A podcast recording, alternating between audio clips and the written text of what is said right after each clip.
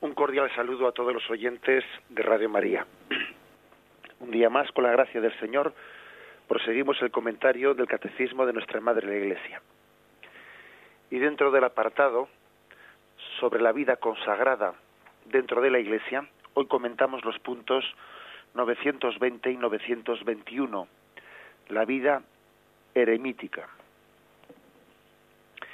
Dicen así los leemos y luego pasamos a comentarlos sin profesar siempre, siempre, públicamente los tres consejos evangélicos, los ermitaños, con un comportamiento, con un apartamiento, perdón, más estricto del mundo, el silencio de la soledad, la oración asidua y la penitencia, dedican su vida a la alabanza de Dios y salvación del mundo. Los eremitas presentan a los demás este aspecto interior del misterio de la Iglesia, que es la intimidad personal con Cristo oculta a los ojos de los hombres, la vida del eremita es predicación silenciosa de aquel a quien ha entregado su vida, porque Él es todo para Él. En este caso se trata de un llamamiento particular a encontrar en el desierto, en el combate espiritual, la gloria del crucificado. Bien, pues para comenzar la explicación de estos dos puntos del catecismo, pues como veis, eh, los denomina bien sean los eremitas, los ermitaños, o también eh, la tradición de la Iglesia también los ha llamado los anacoretas. La palabra ah, ermitaño tiene un, un, origen, esta palabra, eremitai, que significa habitante del desierto. La palabra anacoreta, que viene del término anacoreo, eh, significa me retiro. Habitantes del desierto o me retiro tiene, pues como veis, pues en su etimología es bastante significativa, ¿no? Tiene bastante, da bastante luz sobre lo que significa esta vocación especial dentro de la Iglesia. Una vocación muy minoritaria, como veis, ¿no? En nuestros, en nuestros días, ha habido tiempos en la Iglesia, como ahora explicaremos, que esta vocación tuvo mucha más presencia, pero el hecho de que sea minoritaria hoy en día no quiere decir que no tenga nada que decirnos. No quiere decir que no sea significativa. Yo creo que uno de los males, mm, a veces no de, en nuestra espiritualidad, es el, el no comprender mm, toda la significatividad que tienen las demás vocaciones para uno. El hecho de que uno no tenga vocación de, de, de eremita, de ermitaño, no quiere decir de que el hecho de que Dios haya dado a alguna persona en concreto esa vocación no tenga algo que decirte a ti, algo que aportarte a ti, ¿eh? porque cada vocación es como un faro encendido, como una lámpara encendida que ilumina a los demás. Dentro del cuerpo místico que es la Iglesia, nos iluminamos mutuamente. Y todos los carismas, por muy minoritarios que sean, son necesarios es propio de espíritus muy cortos, que yo creo que no entienden lo que es el, el, cuerpo místico que es la iglesia, de espíritus bastante cortos de mente, ¿no? Y, y de fe, pues el que a veces se escuchen comentarios de ese tenor de ¿qué hacen esas monjas ahí encerradas rezando? Eh, pues mejor estarían si estuviesen haciendo lo que hacen los misioneros y cuando uno escucha comentarios de ese estilo, pues uno dice, bueno, verdaderamente esta persona todavía no ha entendido nada no ha entendido que la Iglesia es un cuerpo místico, donde cada uno tiene una tarea que es absolutamente necesaria y las tareas se apoyan mutuamente. ¿Qué haría un cuerpo, pues eso, ¿no? Al que le faltase pues una mano, ¿qué haría un cuerpo al que le faltase un cuello? ¿Qué haría un cuerpo? Es decir, cada parte del cuerpo pues es eh, es importante y, y aunque yo no tenga esa vocación en concreto, glorifico a Dios doy gloria a Dios porque haya suscitado también su Espíritu Santo, ¿no? Pues esa vocación que a mí me ilumina en aspectos pues muy concretos, ¿no? y muy determinados. Bien, para, para entender esta, esta vocación, hago un comentario, vamos a hacer. Eh, hay que decir pues que esta, esta vocación floreció ¿no? en los primeros siglos de la Iglesia, pues en imitación de San Juan Bautista y también de nuestro Señor Jesucristo, ¿no? quienes se apartaron en momentos de su vida al desierto. Fueron ejemplo ¿no? para multitud de hombres que quisieron imitar ese tipo de vida también. el Señor en esos 40 días que estuvo en el desierto y Juan Bautista de una manera pues más más continuada por lo que vemos en los evangelios fueron los que eh, digamos los elementos de, de, de imitación de irradiación de esa espiritualidad de apartarse al desierto no se trata, no tiene nada que ver esto con, eh, pues con una especie, la vida del anacoreta, la vida del ermitaño, no tiene nada que ver con, con una espiritualidad orientalista en donde se busca el nirvana, una especie del alejamiento del, del sufrimiento, no, en absoluto, en absoluto porque, en primer lugar, hay que decir que la vida del anacoreta, la vida del monje del desierto, siempre ha estado al alcance del llamado de la caridad, de hecho, en la historia de la Iglesia se ha visto cómo los espíritus afines, las personas, muchos se, acercaban, buscaban a los, a los anacoretas, a los monjes del desierto, les buscaban. E iban surgiendo cientos de celdas que se agrupaban a su alrededor.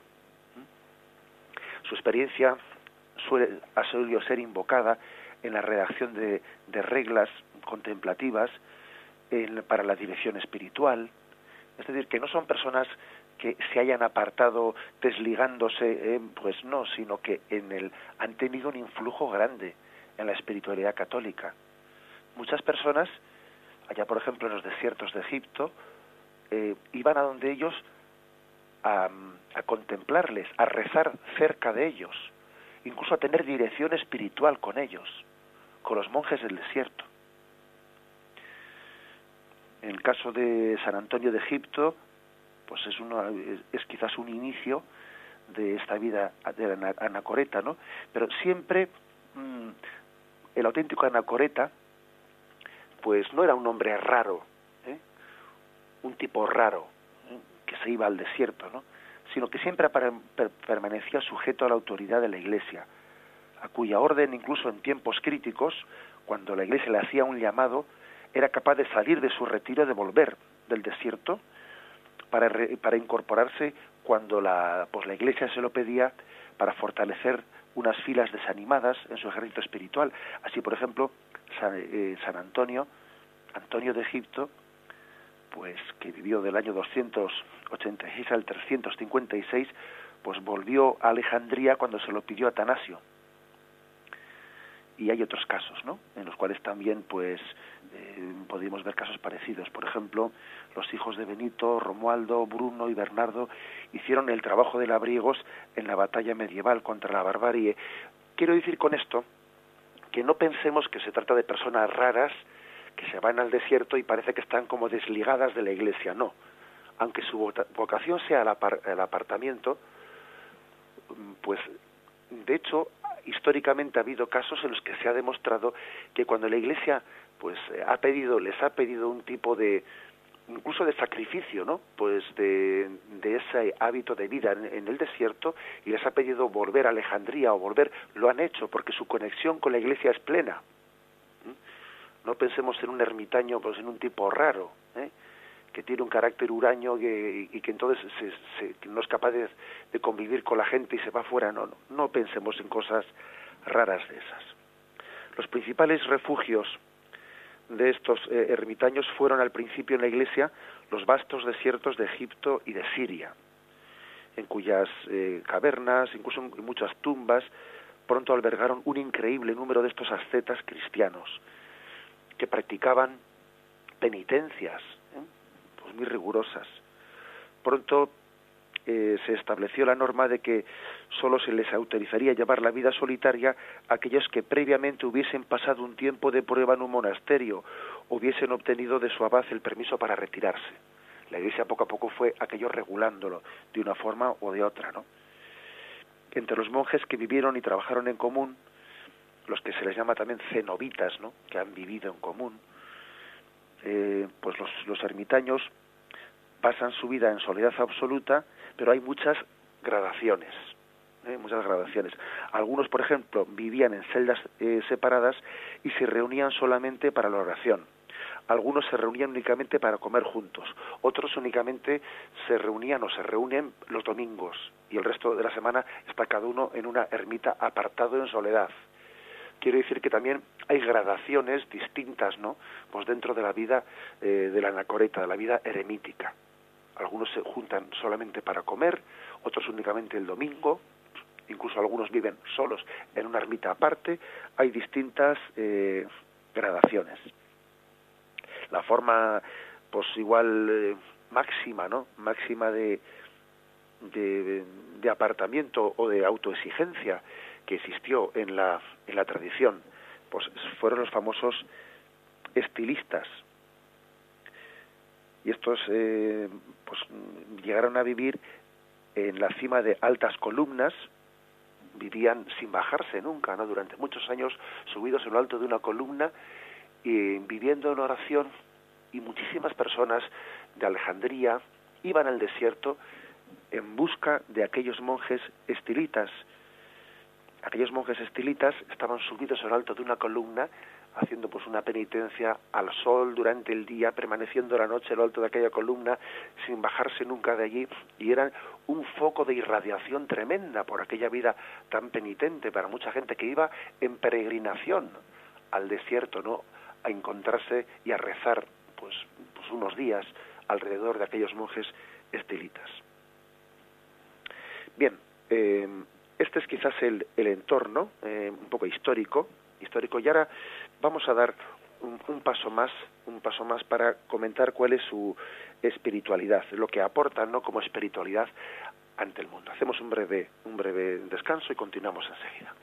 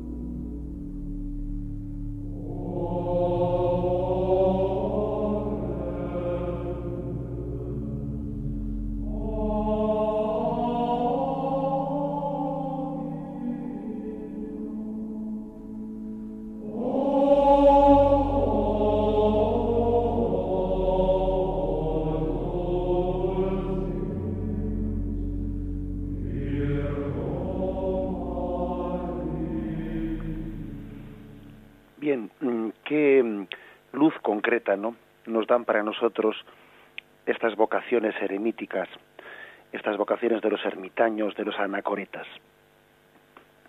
Una luz concreta que nos dan es la que tiene lugar con motivo del apartamiento que ellos tienen del mundo. Ellos, mucho más que otras vocaciones, tienen un apartamiento buscado explícitamente, pues buscado, ¿no? del mundo. Y esto nos recuerda algo importante a todos nosotros. Y es que en la, Sagrada Escritura descubrimos que el término mundo tiene distintas acepciones y que tenemos que saber distinguirlas.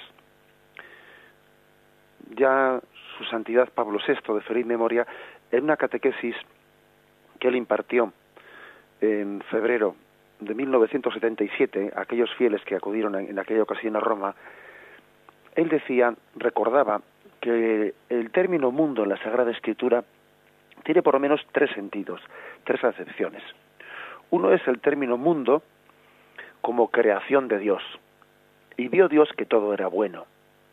El mundo en este sentido es algo bueno, como todo lo que ha sido creado y salido de la mano de Dios. Pero no es esta la única acepción del mundo. ¿eh? La primera acepción es una acepción, digamos, positiva,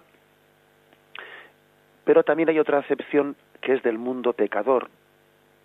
Es el de la humanidad, el mundo que puede significar el género humano tan amado de Dios hasta extremo de, que él mismo se ocupó de su salvación.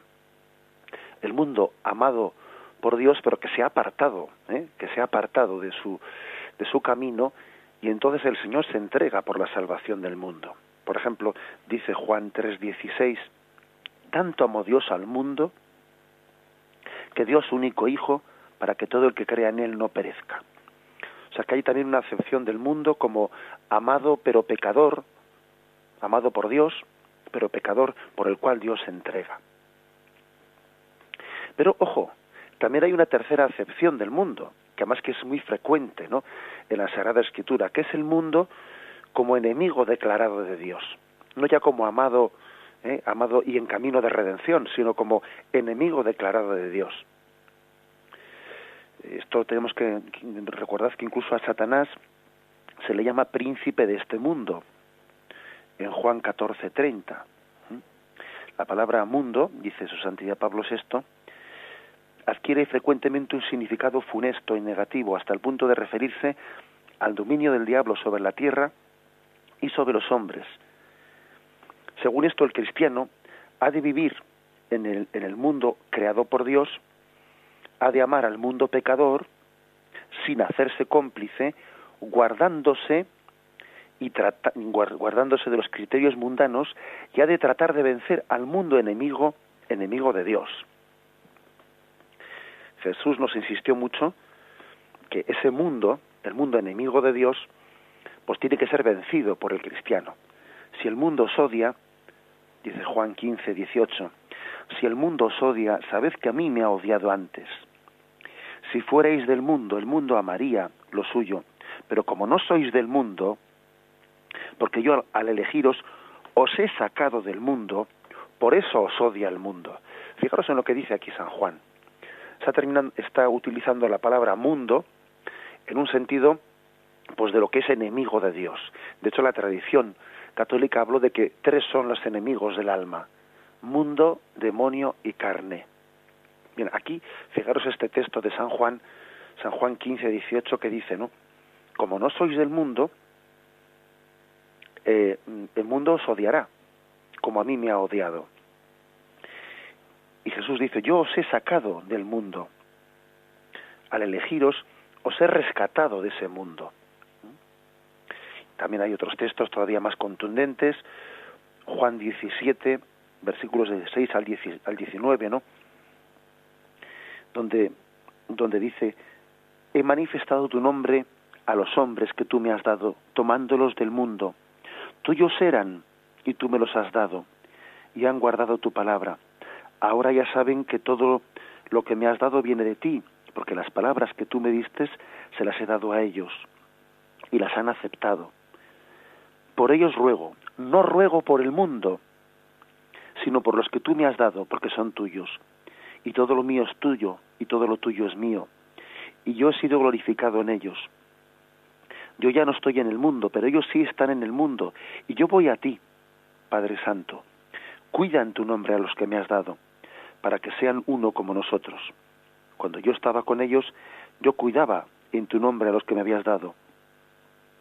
Pero ahora yo voy a ti, y digo estas cosas en el mundo, para que tengan en sí mismos mi alegría colmada no te pido que los retires del mundo, sino que los guardes del maligno. Ellos no son del mundo, como yo no soy del mundo. Santifícalos en la verdad. Bien, como veis, se está utilizando se está utilizando la palabra mundo en distintas en, diversas acepciones. Por una parte ellos viven en el mundo, los cristianos se refiere, pero no son del mundo. Guárdalos del mundo, dice también Jesús eh, orando al Padre o sea que también hay una acepción de la palabra mundo en sentido enemigo de la, de la vida espiritual, porque dice, guárdalos del mundo. Bien, pues para manifestar este aspecto, que a veces es muy olvidado, porque nosotros, pues en, en, nuestra vida en la que estamos inmersos en medio de este mundo, ¿no? Podemos ser fácilmente absorbidos por el mundo, fácilmente podemos ser, pues eso, ¿no? Fagocitados, como que somos tragados por el mundo sin darnos cuenta. Sin darnos cuenta, ¿no? Si la sal se vuelve sosa, ¿para qué sirve, no? Tenemos el gran riesgo de diluirnos en el mundo. Vivir en el mundo hasta el punto de que te conformas con él, ¿eh? sin darte cuenta, poco a poco por contagio. Bien, pues en la espiritualidad cristiana debe de existir un guardarse del mundo. Siempre, todo cristiano. Y para que eso no se nos olvide, Dios ha suscitado algunas vocaciones como son las anacoretas, las eremíticas, en donde existe un apartamiento del mundo que es para nosotros un recordatorio continuo de que no podemos diluirnos en el mundo, de que existen estas palabras de Jesús en las que en las que se nos llama a vivir en el mundo, sí, pero sin ser de este mundo. Guárdalos del mundo. Pide Jesús al Padre. Esas vocaciones eremíticas muy minoritarias hoy en día, pero, pero muy significativas, ¿no? nos recuerdan este aspecto importante de la vida cristiana. No podemos ser tan ingenuos, tan ingenuos, ¿no? De hablar de, pues, pues teología de la encarnación, hay que encarnarse en el mundo. Sí, sí, claro que hay que encarnarse en el mundo. Pero cuando hablamos de encarnarse en el mundo, no podemos confundir eso con diluirnos en el mundo. No podemos confundir eso con que la sal se vuelva sosa y al final pensemos como el mundo. Y nuestros criterios sean los del mundo. Y que en vez de cristianizar el mundo, mundanicemos el cristianismo Ojo, que, ese peligro existe. Por eso siempre tiene que, tiene que haber un aspecto también de eh, saber apartarse del mundo, porque Satanás es el príncipe de este mundo, ¿no?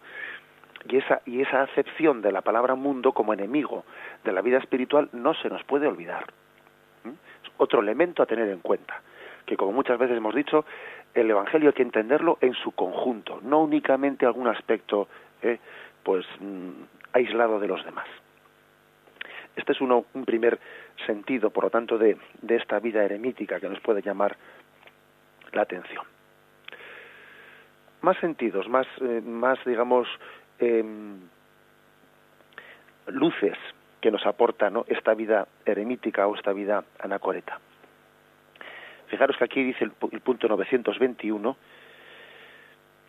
los eremitas presentan a los demás este aspecto interior del misterio de la Iglesia, que es la intimidad personal con Cristo. Ellos, mm, ese apartamiento busca eh, tener una oración asidua, una oración continua, en intimidad continua con el Señor. Y eso, pues para nosotros es una es algo importantísimo también, porque tenemos el gran peligro pues los que no hemos recibido esa vida, esa vocación de apartamiento del mundo, ¿no? Tenemos el gran peligro, todos lo sabemos, tenemos una tensión entre el tiempo que dedicamos al Señor y el tiempo que dedicamos a pues a las tareas diarias. Bien, y es verdad, eh, podría decir uno, bueno, pero es verdad que si hacemos las cosas para gloria del Señor, también el tiempo que dedicamos a las tareas diarias es un tiempo dedicado al Señor. Sí, sí, de acuerdo pero también es verdad que el Señor nos dijo, venid a un lugar apartado para hacer oración conmigo. ¿Mm? O sea, para que sea verdad eso de que todas las cosas que uno hace sean oración, también el Señor dijo a sus apóstoles, venid conmigo a un lugar apartado para orar. Porque con mucha facilidad podemos caer en la tentación de decir, bueno, todo es oración. ¿Mm? Todo es oración, el trabajo hecho y ofrecido al Señor es oración. Bueno, pues sí, en un cierto sentido sí. También todo es oración, también cuando descansamos y ofrecemos el descanso es oración. Bien, en cierto sentido sí. Pero eso es un sentido, vamos a ser también realistas, ese es un sentido un poco amplio de la palabra. Porque decir que todo es oración, pues es tanto como decir que nada es oración. Porque para que verdaderamente todo sea oración, la vida de Jesús ciertamente estaba vivida en presencia de Dios Padre, que todo lo que Jesús hacía era oración. Pero eso Jesús lo consiguió porque se había apartado en muchos momentos de su vida y había pasado largos ratos, largas noches en presencia de Dios Padre. Conseguir eso de que todo sea oración Eso supone haber tenido pues mm, largos ratos de soledad delante del Señor en la oración. No podemos ser tan ingenuos de, ¿eh? de pensarnos que podemos llegar a la oración continuada y vivir en presencia de Dios sin haber necesitado ¿eh? ratos expresos y explícitos de apartarnos estando en el silencio de la oración. Es que no. Eh, parece que queremos llegar a la mística sin haber pasado por la estética y eso no es posible.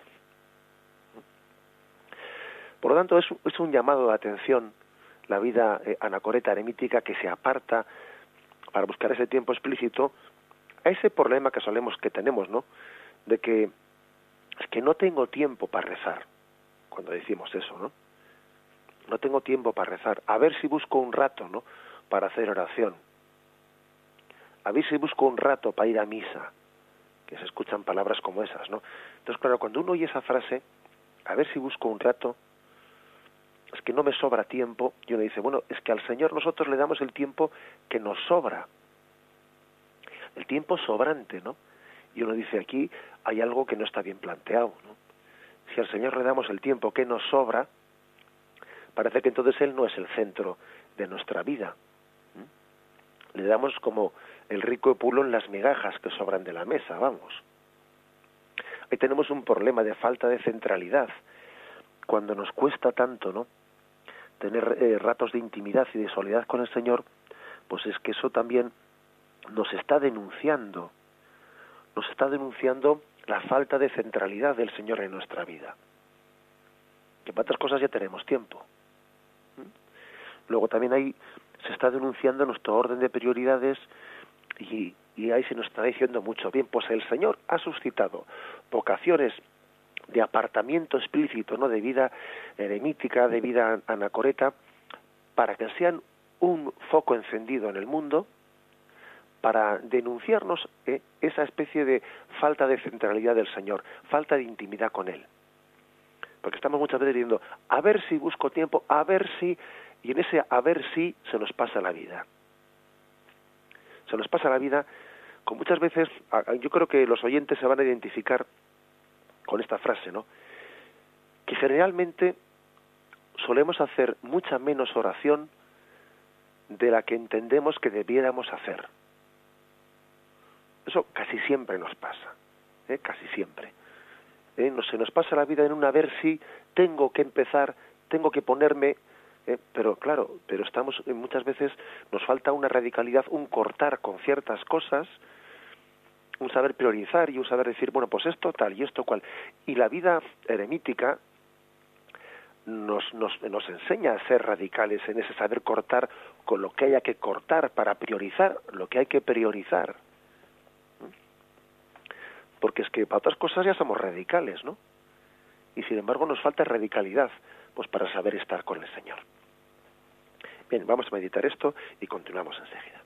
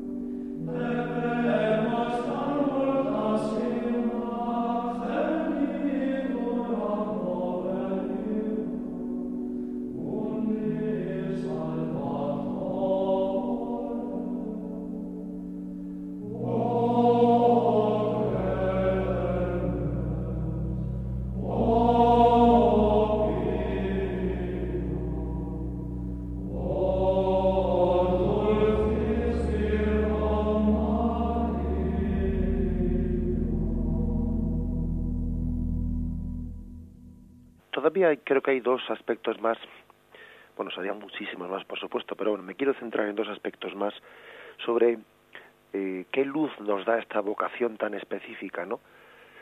En la vida de la vida eremítica, de la vida anacoreta. ¿Qué luces nos aportan, ¿no? A todos los cristianos.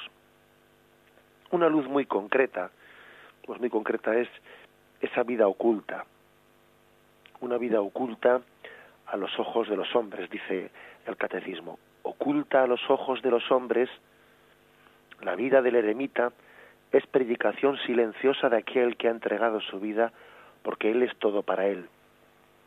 Oculta a los hombres, ojos de los hombres. Esto nos recuerda eh, pues diversos pasajes evangélicos, ¿no?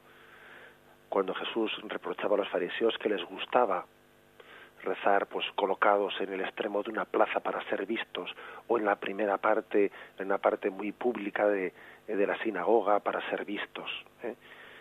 Jesús dice tú cuando vayas a rezar entra en tu celda cierra la puerta es curioso no pues esto eh, esas palabras de Jesús parece que están iluminando esto que la vida de la anacoreta que se oculta a los ojos del mundo nos quiere también iluminar hacer las cosas no ante los ojos del mundo, sino hacer las cosas ante los ojos de Dios. Es una gran luz ¿eh? para toda la, para la espiritualidad de todo cristiano. Esa frase de San Pablo a los colosenses, ¿no? Nuestra, nuestra vida está oculta con Cristo en Dios. Bueno, pues tiene distintas formas de grados de realización el grado máximo de realización será el de la anacoreta, el del eremita, que vive en una cueva, en un monte, en un, eh, pues en un monasterio de vida eremítica y, no es visto por nadie. Bien, ese es el grado máximo de realización. Pero la, la frase nuestra vida está oculta con Cristo en Dios no está dicha únicamente para los eh, para este tipo de monjes. Ojo, está dicha para todos nosotros.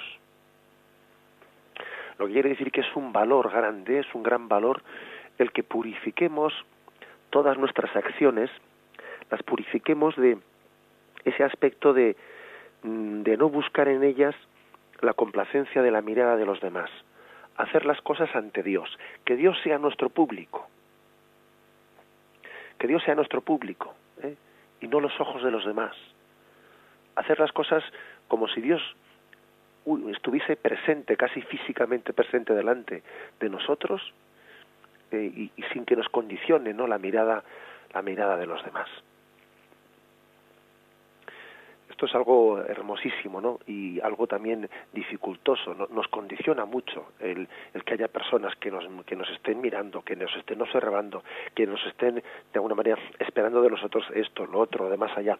Incluso un pequeño detalle anecdótico, ¿no? Que os cuento suele ocurrir que cuando uno pues habla con otra persona por teléfono, enseguida nota, si le conoce un poco a esa persona, enseguida nota si está sola o hay otras personas cerca suyo en, la misma habitación, porque por el tono de voz ya le nota, no, no está hablando natural, eh, tiene otras personas al lado suyo.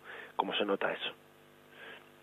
Cómo se nota que nos condiciona, pues esto, esto, último que he dicho es una pequeña anécdota, ¿no? Pero cómo nos, se nota que nos condiciona en la libertad, en la sencillez, uno igual está ya más mm, más tenso, es, es menos sencillo, cuando está en presencia de otras personas, hace, está cumpliendo un cierto papel, ¿no? Pues un estereotipo delante de ellos, no habla igual, no, no, no sé, no se desenvuelve de la misma forma es un valor muy grande el hacer las cosas ocultos ante Dios. Oculto se refiere mm, como si únicamente Dios nos estuviese viendo, con, esa sencillez, con esa ingenuidad, ¿no? sin ser condicionado por la mirada de los hombres. Y eso pues creo que es un gran valor que la vida eremítica nos está a todos eh, recordando. Que no sean los ojos del mundo, ¿no? La mirada del mundo la que nos condicione, que sea la mirada de Dios. A veces a los chicos, pues a los jóvenes de la parroquia, etcétera, les he solido poner una, una comparación así de orden un tanto provocativo, pero bueno, ¿eh? un poco para, para hacer pensar. Les he solido decir, pues imagínate que estás tú en el centro de en el centro de un campo de fútbol de ese equipo favorito tuyo, ¿no? Que estás en el centro, pues yo qué sé, pues ¿eh? Del Bernabéu o del Calderón o, de, o del Nou Camp, estás tú allí solo en el centro del campo, ¿no? Y hay un, por una parte un graderío lleno de miles, de decenas de miles de personas que te están mirando, todas fijamente hacia ti, ¿no? Y tú sientes un peso tremendo porque te sientes eh, totalmente observado, ¿no? Y, y no sé, estás eh, un poco tenso, nervioso. Y en la otra parte del, del, del encuentras que eh, están todos los asientos totalmente vacíos, no hay nadie al otro lado. Mejor dicho, sí, hay una persona. Está Jesús. Está Jesús sentado al otro lado y te mira también. Y la pregunta así un poco provocativa es, ¿a ti qué mirada te pesa más? ¿Qué mirada te condiciona más? ¿La mirada de esas decenas de miles de personas que están en una parte del laderío mirándote? ¿O la mirada de Jesús? ¿Qué mirada es más determinante en tu vida? Pues eso, eso creo que también es algo, algo importante, porque cuando e, esta vida eremítica dice que se oculta a los ojos de los hombres, ojo, acordémonos de que todos también tenemos que estar espiritualmente ocultados a los ojos de los hombres. Quizás no físicamente, porque eso lo hacen únicamente los eremitas, ¿no? Pero sí espiritualmente ocultados a los ojos de los hombres, en este sentido al que me refiero yo, no condicionados por esa mirada, ¿eh? por la mirada del mundo, sino condicionados por la mirada de Dios. A esto añadamos todavía otro aspecto más eh, que nos ilumina en esta vida eremítica, que es el aspecto de la penitencia. Porque claro, lo, lo curioso de, dice el punto 920 que hemos leído, dice eh, apartamiento estricto del mundo, silencio de la soledad, oración asidua y penitencia. Claro, esto de la penitencia nos llama la atención porque la verdad es que ha sido muy propio de la vida de los eremitas, de los anacoretas, muy propio de ellos, pues mezclar las dos cosas, ¿no? Mezclar la oración y la penitencia.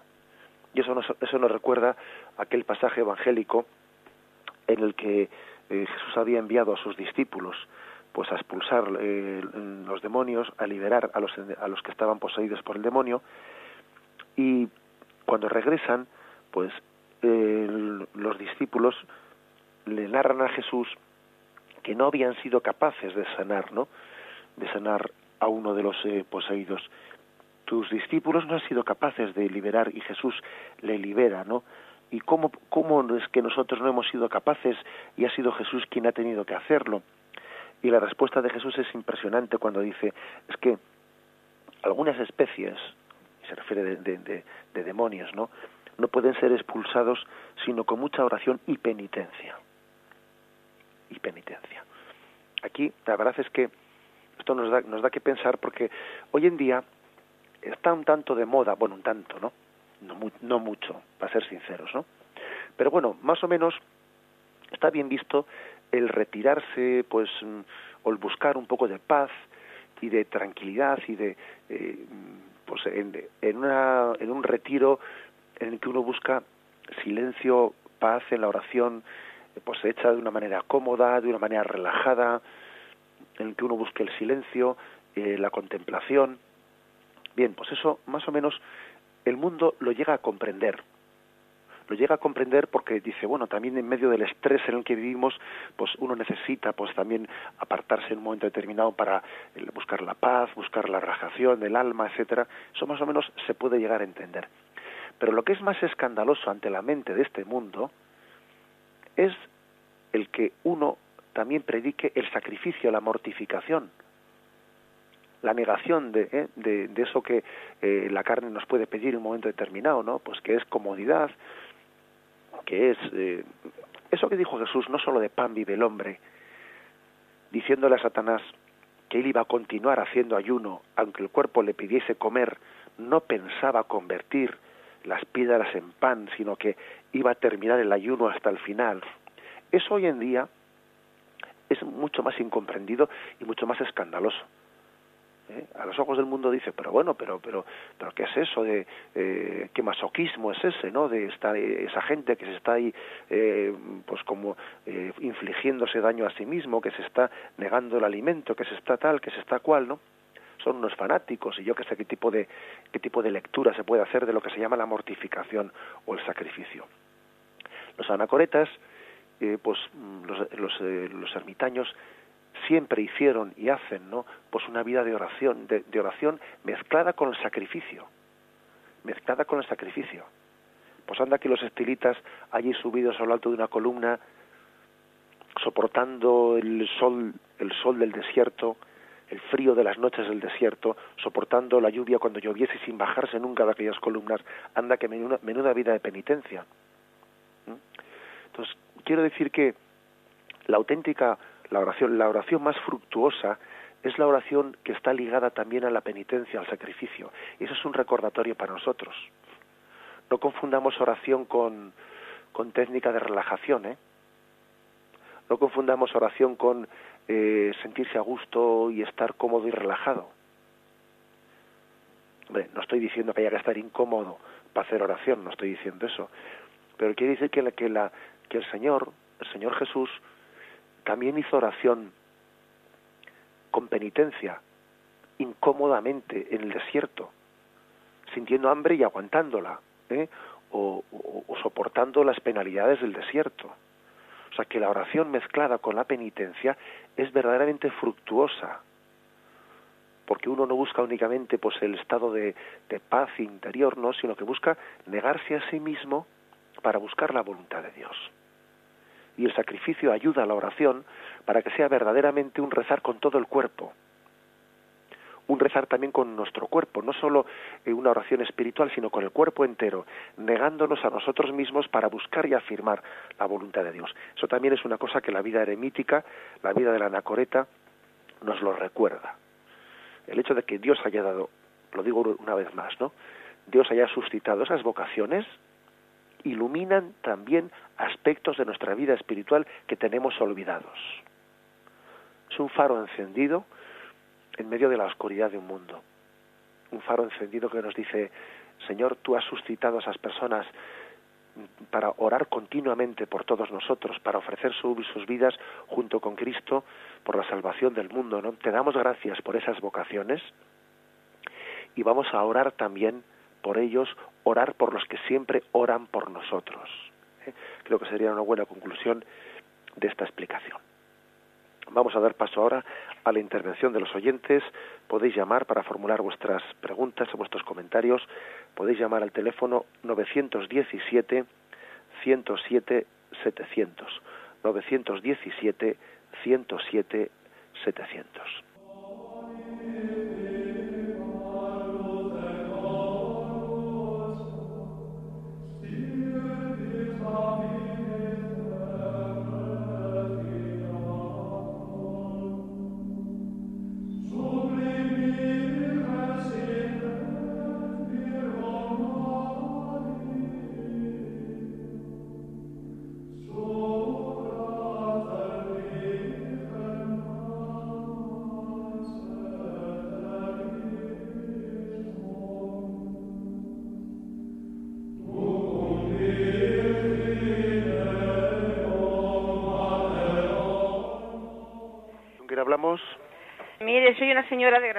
Seglar. Estoy de verdad llena, llena, porque sus palabras no tienen desperdicio.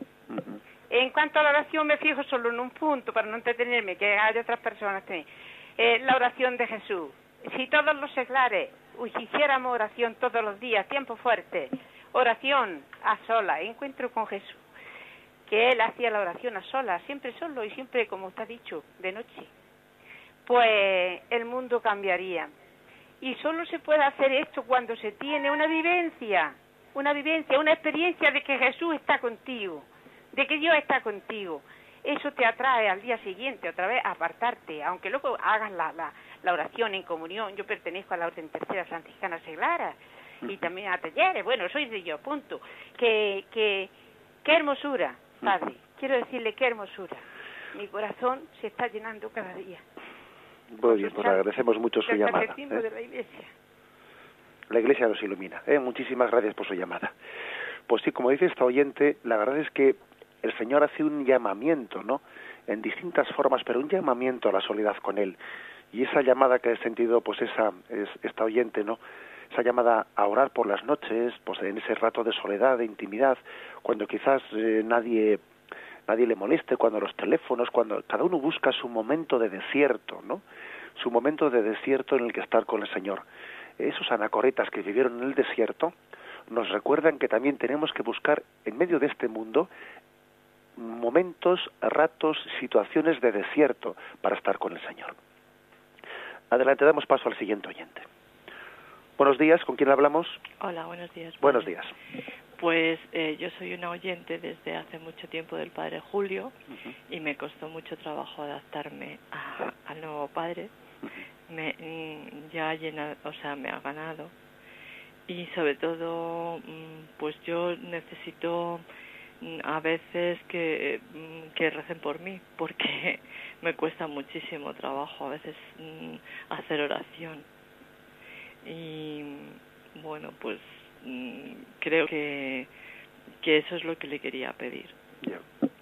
Bueno te agradezco porque a veces soy muy buena cristiana pero quiero enamorarme de Jesucristo y, y, no sé cómo no no a veces el mundo me me, me invade no y creo que que estaría bien que me enamorara de él no del Señor te agradecemos mucho tu llamada. ¿eh? Te hago así un breve comentario por, por la radio. Vale, muchas Bien, gracias. la, oyente ha pedido oración y, y, y, estamos todos en esta familia para orar unos por otros, ¿no?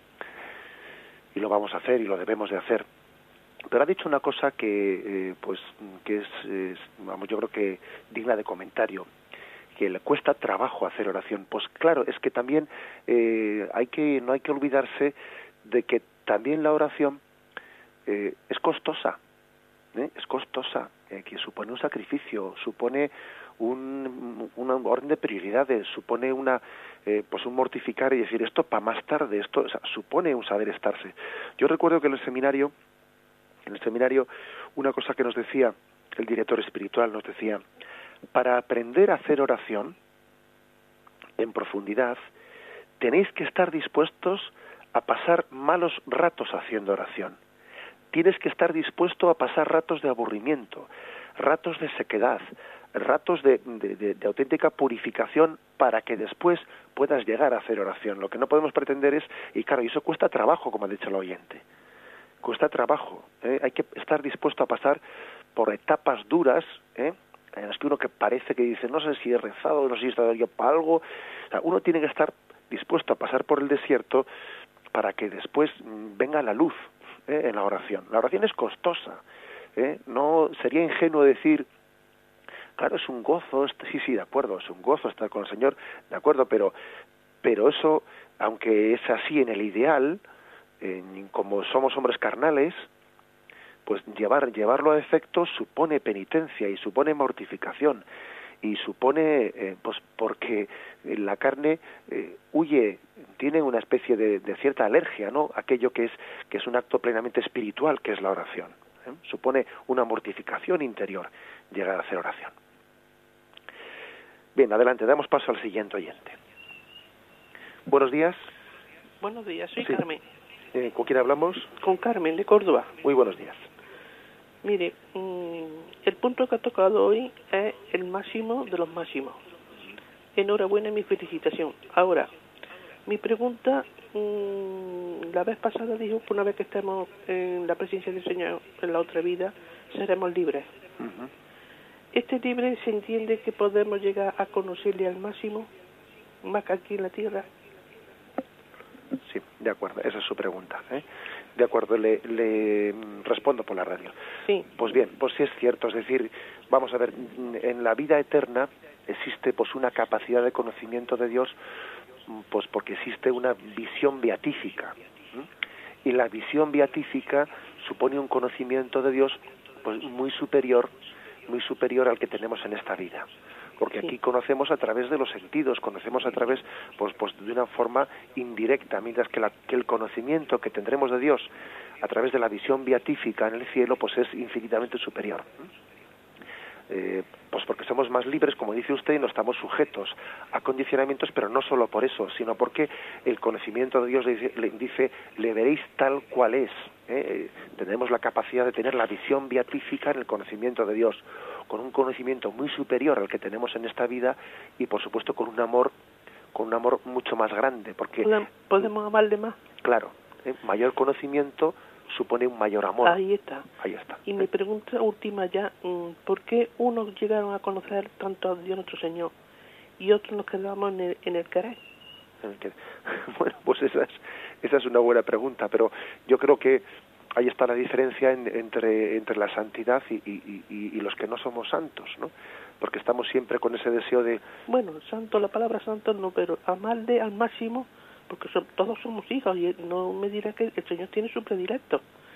Sí, pero también eh, recordemos que la santidad no es otra cosa que, que, el amor a Dios eh, plenamente realizado. ¿eh?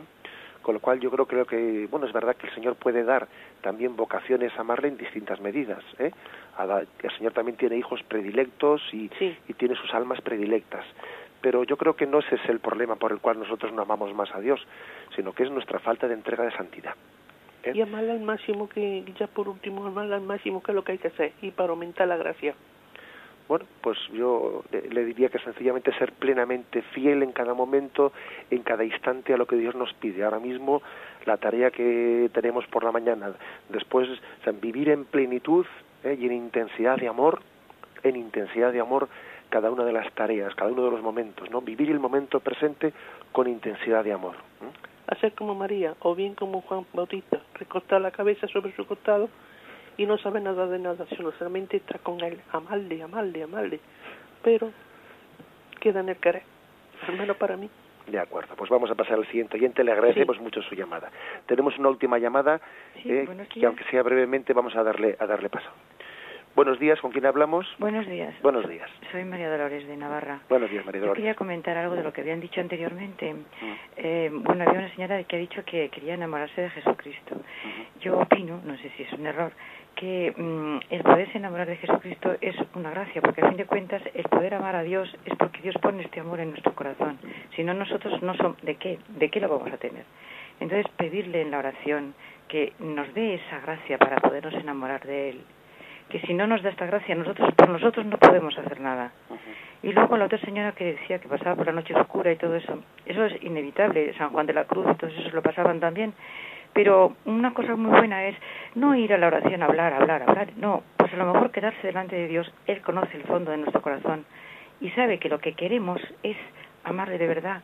Y, y aunque no se lo repitamos constantemente, como Él conoce los entresijos de nuestro corazón, Él nos dará esta gracia y ponernos a su disposición, aunque no digamos nada, él ya lo sabe. De acuerdo, muchas gracias por, por la llamada, ¿eh? Gracias. La es que yo creo que el comentario que ha hecho este oyente se, pues bueno, pues está explicado por sí mismo. ¿eh? Es cierto que ese enamoramiento es una gracia, ¿eh? y, es cierto que tenemos que tener también al mismo tiempo que es una gracia una disposición para recibirla. ¿eh? Por lo tanto, el deseo de enamorarse nos capacita para recibir esa gracia. ¿eh? son dos cosas que no se contraponen una a la otra, sino que es una gracia de Dios y también el deseo del enamoramiento de Cristo pues nos permite recibir esa gracia. Bien, tenemos el tiempo cumplido ya. Damos muchas gracias a los oyentes por haber eh, tenido esa fidelidad en el seguimiento del catecismo de nuestra Madre la Iglesia. Eh, me despido con la bendición del Señor. La bendición de Dios Todopoderoso, Padre, Hijo y Espíritu Santo, descienda sobre vosotros Alabado sea Jesucristo.